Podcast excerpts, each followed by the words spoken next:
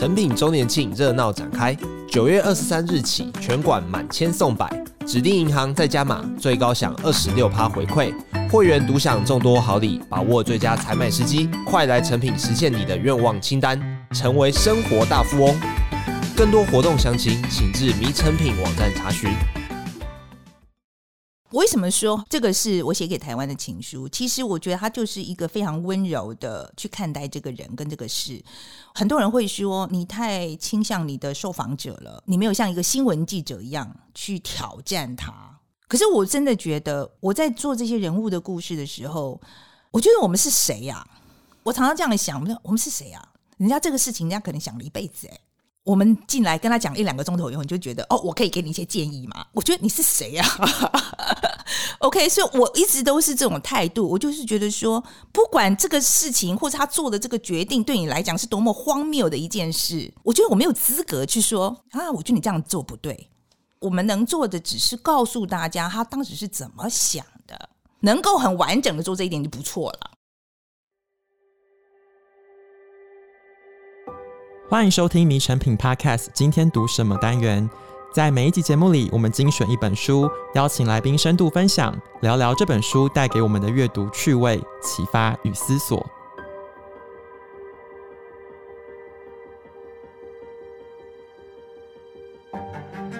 大家好，我是陈轩。在迷成品 Podcast 节目里面呢，我们通常是把书的文字转换成声音的内容，帮助大家用更快的速度去认识一个人、一本书、一个故事。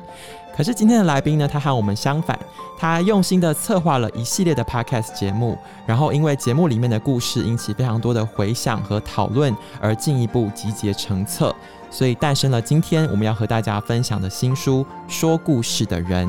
今天很开心邀请到这本书的采访者和制作人范奇斐来到现场，他要和我们分享这一部他从业三十年来最喜欢的作品。欢迎范姐。哎、欸，承轩好，大家好。范姐她说呢，说故事的人这个作品哦，这是她写给台湾的情书。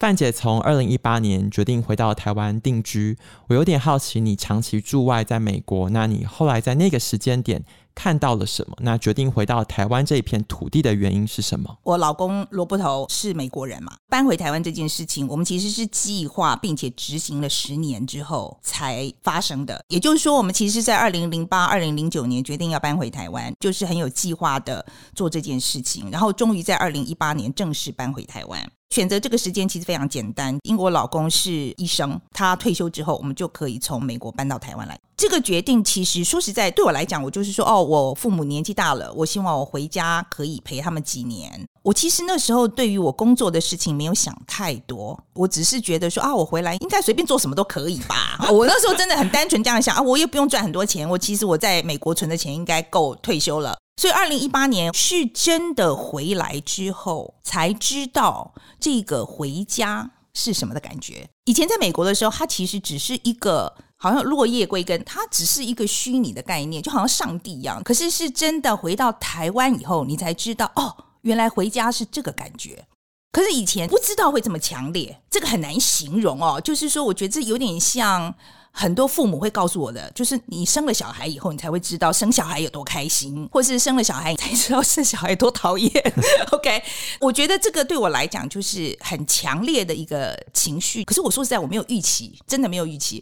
所以回来之后，我一直很想做 Podcast，因为其实我。蛮确定，就是 Podcast 是未来在知识传递上面一个非常重要的媒介。因为现在其实大家都听很碎片化的东西，但是 Podcast 是唯一一个我觉得一个形式是让人可以静下来听半个小时到一个小时，然后可以完整传递一个 idea 哈的一个形式。所以我很想做。那回来以后，其实，在前两年，二零二零年的时候，后来我们就找了一个团队，然后就做了 Podcast。其实很简单，就是。我回家，我觉得我有很多感触，然后我在这边认识很多人，我想把它变成故事告诉大家。如果长期关注范姐的人会知道，比如说你看 Today 看世界，你看匪夷所思，其实是非常理性的一面。那你有说在说故事的人这个 Podcast 节目里面，你希望听到的是感性的故事，所以选题的标准一定是要有故事主轴，要有故事性，而不是说这个人多么有钱有势。对，那有钱有势的没有用，对我们来讲，真的有很有钱的人来找我们，然后很大的公司，然后我们真的把他拒绝了，因为我觉得这故事听起来好无聊。那退一步讲，这这些。故事都是怎么来的呢？就讲到个说故事的人，这个 podcast，因为我们那时候要做的时候，在台湾找不到团队来做。其实那时候 podcast 还没起来，后来就找到实在影像，他们其实做纪录片的团队。燕豪跟博安这两位，他们真的是都是纪录片的导演。然后又因为我一直非常喜欢的 podcast 叫 This American Life，他们两个都听过，那我就觉得我们一拍即合。所以那个时候的团队就是我，再加上这两位导演，再加上一位企划瑞珠。瑞珠只有小我一两岁，他也。是二三十年的老记者，所以那时候基本上就是我们四个人凑在一起，把我们认为最好的人物的故事丢出来。我们的决选标准真的非常的简单，就是我们讨论，然后投票。如果我也有讲过这个人物，但是他们三个都没有兴趣，这就绝对不会做了。可是如果我们丢出来一个人物之后，我们其实是要说服对方的，所以这个故事一定要够强。那瑞珠的故事比较重。第一季大部分是他认识的人物，这是他三四十年压箱底的人物掏出来，因为他的喜好，他的故事就比较重。可是，在选择的时候，我觉得刚好符合我当时的一个心境，就是回家这个感觉。然后再加上我跟我父母也真的很久没有这么长时间可以密切的接触，所以我觉得在第一季的时候，大家如果听的话，可以听得出来。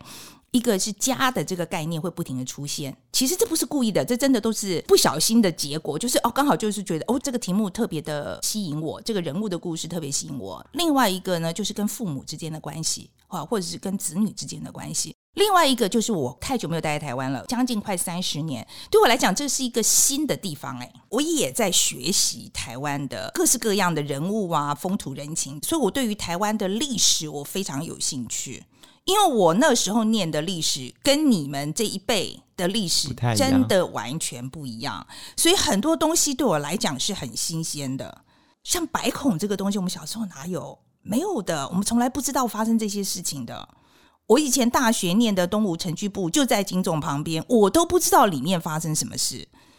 所以我觉得这些东西对我来讲，我不知道你们从小读书读来，就是说会告诉你们这些历史的感觉。你知道我这种五十几岁的人再回头去看，说天哪，怎么这个事情原来有发生？你知道有多 shock 吗？那个感觉很强烈，非常的强烈。所以在第一季的时候，我们搜集了十三个故事，都是让我感觉非常强烈的故事。第一季的十三个故事里面，很多很重的东西，比如说白色恐怖，比如说代理孕母，比如说被自己的亲人给性骚扰或性侵害等等的这种故事，可不可以请范姐分享书里面或者是 Podcast 里面一两个人物你特别印象深刻，现在想起来你都觉得很值得跟大家说一说的？我其实真的很难选，我最喜欢哪一个故事啊？可是我可以讲说，在讲社子岛那个故事的时候，是我在现阶段我的心境里面，我觉得最重要的一个故事。嗯，因为我一直在讲说，我现在做的最重要的工作，其实就是在守护台湾的民主。这件事情也是回来台湾之后才会觉得这个事情非常的重要。然后社子岛那个故事，其实是在讲社子岛的开发。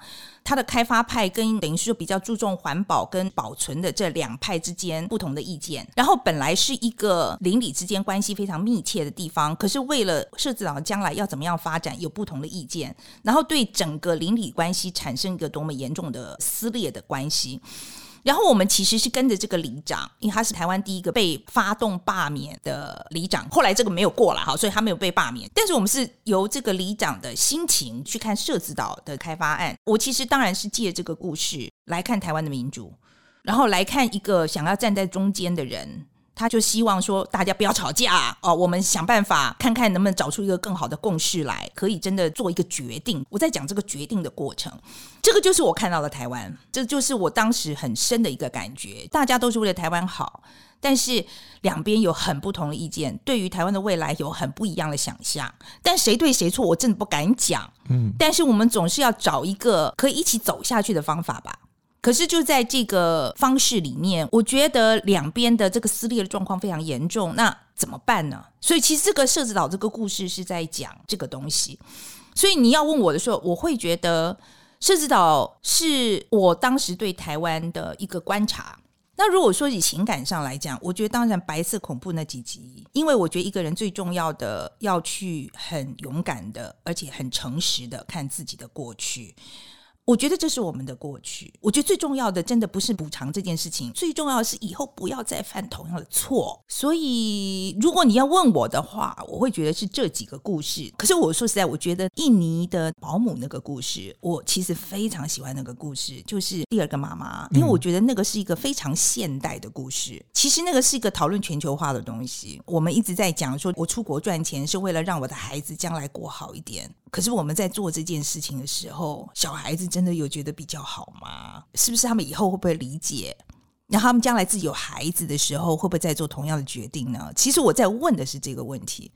我觉得我们问的问题可能都蛮大的，可是我希望用一个人的故事，可以让大家去想一想这些很重要的问题。因为你说过，当一群人出现的时候，它是一个数字嘛，但是当一个人的时候，我们把它立体化，它就是故事了。那为了让这个故事立体跳出来，其实你在采访的过程中，你怎么去问问题？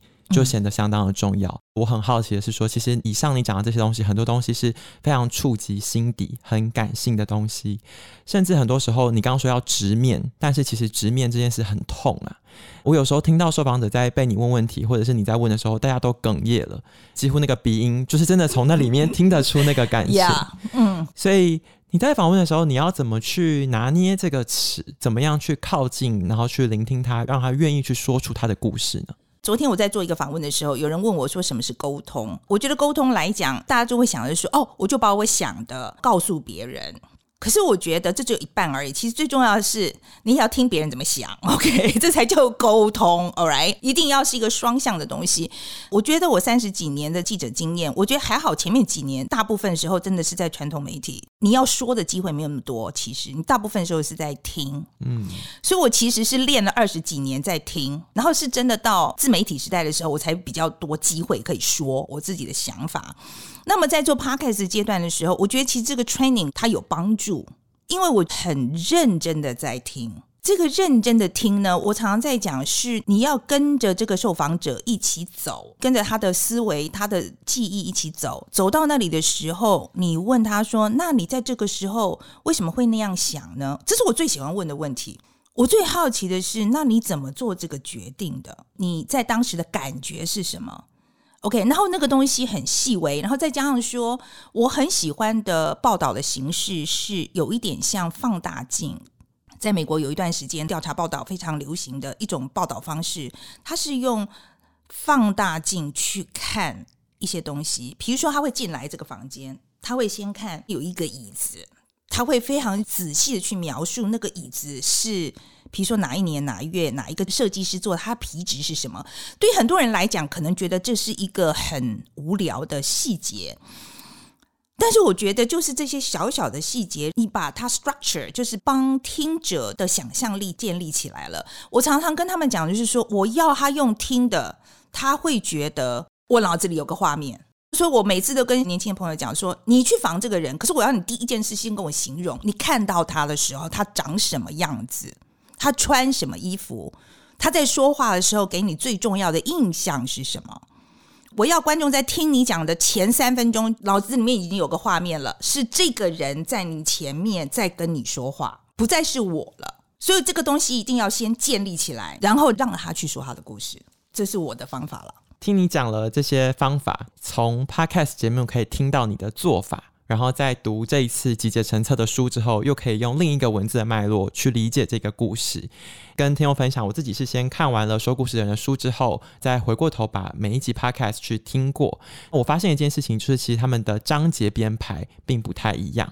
范姐当初在做这个节目的时候，因为毕竟我们讲的是一个家与国之间往复的故事嘛，你脑中当初是有一个这样子的轴线去开展，还是说在把它编成书之后，你自己回来读，你看到这两个的差异，你自己觉得如何？我其实最喜欢的方式是一个很逻辑的方式，嗯、可是我说在我们 Podcast 没有很逻辑。当初在制作过程里面，真的就是说，哦，大家喜欢这个啊，他就这个这个，然后这个礼拜是这个，下礼拜是那个，之间其实没有太多的连贯。我觉得那个连贯真的是因为我当时的心情把它连在一起的。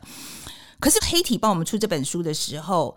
我觉得他很厉害，就是他其实有看到这个东西，是看到书以后我才说，哎，对耶，好像是真的是这样。可是在这之前没有想那么多，我是说真的，所以你的感觉是对的，书是比较有逻辑的。那你如果去听 Podcast 的话，我觉得他的感觉就会比较 rough。你往好处想，它比较 original，就是它可能更原汁原味的那个感觉。但是书的确比较 refine，它比较再更精致一点的感觉，有好有坏。因为其实听 podcast 的时候，我相信听过的人会觉得，其实是一个很沉重的经验，因为我们是把你整个人啪丢到水里面去，把你淹在里头，因为它整个把你包在里面。可看书的时候，我觉得那个感觉不大一样。看书的时候，你可以看一看，就很沉重的时候，我可以放下来。我可以去做一点别的事，喝个咖啡，我再回来调整一下心情，再继续看。它可以给你一个呼吸的空间。听 Podcast 的时候，有很多人跟我们讲说，真的有时候听到喘不过气来。你刚刚讲到书的逻辑啊，因为其实各个故事呢，大部分都可以独立成篇。但是我有注意到，其中关于白色恐怖的这个主题，它其实被归纳在白恐三部曲。用这么多的篇幅出现在第一季的里面，是因为当初你在规划这些题目的时候，因为你说你想要记录下这一个时代的台湾故事。那你觉得透过这个系列，你成功做到这件事情了吗？对我来讲，我自己给我出了题目的话，我觉得我答题了。那给我打几分？我觉得应该是听众觉得我们讲的好不好？I don't know。可是我觉得其实对整个团队来讲都是松了一口气，因为这整个过程那个情绪真的很大的考验。比如说，包括我们去人权博物馆啊，我觉得大家都觉得哦，我们你只是讲一讲而已，你去试试看，你去跟当时的受难者谈一谈当时的经历，你看一看是不是一个容易谈的事情？OK。我是说真的，那个其实情绪起伏是很考验的。白孔那个后来我们为什么会出成三集，就是因为我觉得他必须要很完整的讲，他这样才有脉络。比如说第一集我们讲的是政治受难者的本身嘛，我们有两位老前辈来跟我们讲他自己的经验。然后第二个故事是他们的孩子的故事。然后第三个，我那时候是坚持要放进去，因为其实我们本来也只是要做十二集的，嗯，但到第十三集的时候，我又坚持我们有没有办法至少。帮助他们疗伤的这个过程，我希望能够至少提供一点点希望吧。这么大的创伤，我们可以怎么做？所以说最后面一集，我们用这个来 wrap up，就是因为我真的还是希望，我们谈了这么多，我总是希望它还是一个有希望的，即使是这么辛苦的一个过程，但是它还是有希望可以更好一点，它可以不要那么伤害了。我相信这个东西，它绝对是困难的啦。我记得其中里面有一个白孔的受害者，然后你问他关于正义或者是相关的议题的时候，嗯嗯嗯，他说他很讨厌“正义”这两个字。什么是正？什么是反？从我的角度看是正，那从加害者的角度看，那个也许才是正。那作为一个采访者，你在问问题的时候，其实你就是带着你的想法，你去提问。有点好奇的是说，面对这样子的答案的时候，你要站在怎么样的角度去理解它，去诠释它，去询问他的故事？我为什么说这个是我写给台湾的情书？其实我觉得他就是一个非常温柔的去看待这个人跟这个事。很多人会说你太倾向你的受访者了，你太维护你的受访者了，你没有像一个新闻记者一样去挑战他。可是我真的觉得我在做这些人物的故事的时候，我觉得我们是谁呀？我常常这样想，我们我们是谁呀？人家这个事情，人家可能想了一辈子诶。我们进来跟他讲一两个钟头以后，你就觉得哦，我可以给你一些建议吗？我觉得你是谁呀？OK，所以我一直都是这种态度。我就是觉得说，不管这个事情或者他做的这个决定对你来讲是多么荒谬的一件事，我觉得我没有资格诶，我没有资格去说啊，我觉得你这样做不对。所以我觉得我们能做的只是告诉大家他当时是怎么想的。我觉得我们只能做到这一点，能够很完整的做这一点就不错了。我觉得就是因为你做到了那个点上，所以引起了很多共鸣跟回响，所以第一季非常多人收听，非常多人讨论，然后接着要开始进入第二季的制作，正在进行嘛。那有没有什么第一季的未尽之业是想要在第二季里面去把它完成的呢？第二季啊，我们在制作的时候，我一开始就讲，我就说太多人说我们的故事听到快要喘不过气来，这不对的啊！我希望大家听起来舒服一点哈。所以第二季我们会讲很多爱情故事哦。呃，我们第一季真的都没有讲爱情故事，这个是不对的。所以我们第二季讲了很多爱情故事。我觉得爱情故事是重要的，因为我们讲了那么多伤痛啊什么的，可是我们的社会有很多爱呀，我们为什么不能讲这个事情呢？我们可以讲父母对孩子的爱啊，情侣之间的爱啊，所以我们在第二季里面加强了这个部分，还有很多性的故事。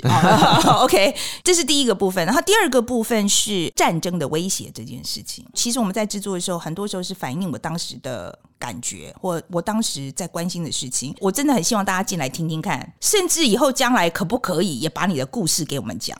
嗯，如果你觉得你有很好的故事，我希望你也给我们讲，因为我们做这个系列对我来讲最重要的就是说，我们讲很多台湾人的故事。以后我有钱呐，我们找到钱的话，也许可以讲给外国人听，给外国人看说，哎，这是我们台湾发生的事。最后一个问题是我自己觉得故事这个概念有趣的地方是它有流动性，就是这一些受访者他口中说出来的时候是一个版本。我们听范琪斐的节目，我们听到的是你跟我们说的故事。那在我们听到之后，如果我们跟其他人分享，或者是我们把我们的想法回馈给你，这又是另一个故事的结束或者是开始。不晓得第一季这样做完之后，现在都已经集结成册了，有没有哪一些听众或者是读者的回馈是让你比较印象深刻，或者是经验比较感动的呢？其实我们每一次故事释出之后，我觉得很多都会回来跟我们讲说，就让他想到他自己小时候的生活，或者是说他自己在跟他的家人相处的这个情况。我觉得这个都对我来讲真的非常珍贵。一方面是他愿意来跟我们讲他可能很不愿意跟别人讲的一些事；另一方面，我也觉得透过这个分享，让大家更了解彼此，不是吗？你也许身边有这样的人，就是说这个人出来贡献他的故事的时候，第一个你知道他可能这个时候受伤了，我们以前是不是不知道？或者是说，我的成长过程里面其实也有一个类似的经验，就会想哦，对呀、我也是这样长大的，那就达到我们的目的啦，就是在讲台湾人的生活这件事情啦。从一八年到现在，重新适应这个土地，然后听了那么多故事，说了那么多故事，有更加踏实，觉得回到家的感觉了吗？现在做梦还会梦到，就是比如说范妈妈敲门叫你去吃菜包啊，起来那种失落的感觉吗？完全没有哎、这个事情很神奇哦。以前在美国的时候，常常会做这种梦，对不对？回来台湾一次都没有哎、真的一次都没有。我觉得台湾现在是一个，好了，这样讲，我觉得大家都可能觉得很肉麻。我觉得台湾现在是在一个 sweets 吧英文讲的就是，我其实是在一个很好的地方。我昨天才跟一个很很红的 YouTuber 是唢呐，他是美国人，我们就讲到他好喜欢台湾，因为他觉得台湾现在就像六零七零年代时候的美国。我跟大家讲一下，六零七零年代的美国是美国最好的时候。就从我们从外界来看的话，看美国那个时候，他经济非常好，人民非常的富足，在世界上他有很好的名声。你出去是美国人这件事情是非常骄傲的啊，那个是他们的黄金年代。索纳认为台湾现在是在。这样一个时候，我后来想想，我是同意他的，因为他说那个时候的美国人在问我们要怎么样跟世界的人呈现说美国是什么，这就是我们台湾现在在问的问题。当你已经所有的东西都有答案的时候，其实你就已经定型了。可是我们现在因为在问这个问题，所以我们有无限的潜力，所以我们有无限的创意，所以我们有不断的探讨，我们不断的反省。所以，我们不断的冲撞，所以台湾现在是很精彩的时候。非常谢谢范姐今天的分享，希望呢，大家透过今天范姐分享的故事，可以更认识台湾这片土地，更认识你自己。也许你也会在这些故事当中听到属于你自己的回忆。今天的节目就到这里，诚挚邀请大家到诚品书店全台门市，或者是点阅节目简介的诚品线上书籍连结，查找黑体文化出版的《说故事的人》。如果你喜欢这一集节目内容，欢迎订阅我们的频道，在收听平台给予五颗星，或是推荐给朋友。如果你有什么问题想要询问迷诚品，想要询问范姐，也都欢迎留言给我们。谢谢大家的收听，也谢谢范姐，我们下次见，拜拜。谢谢大家。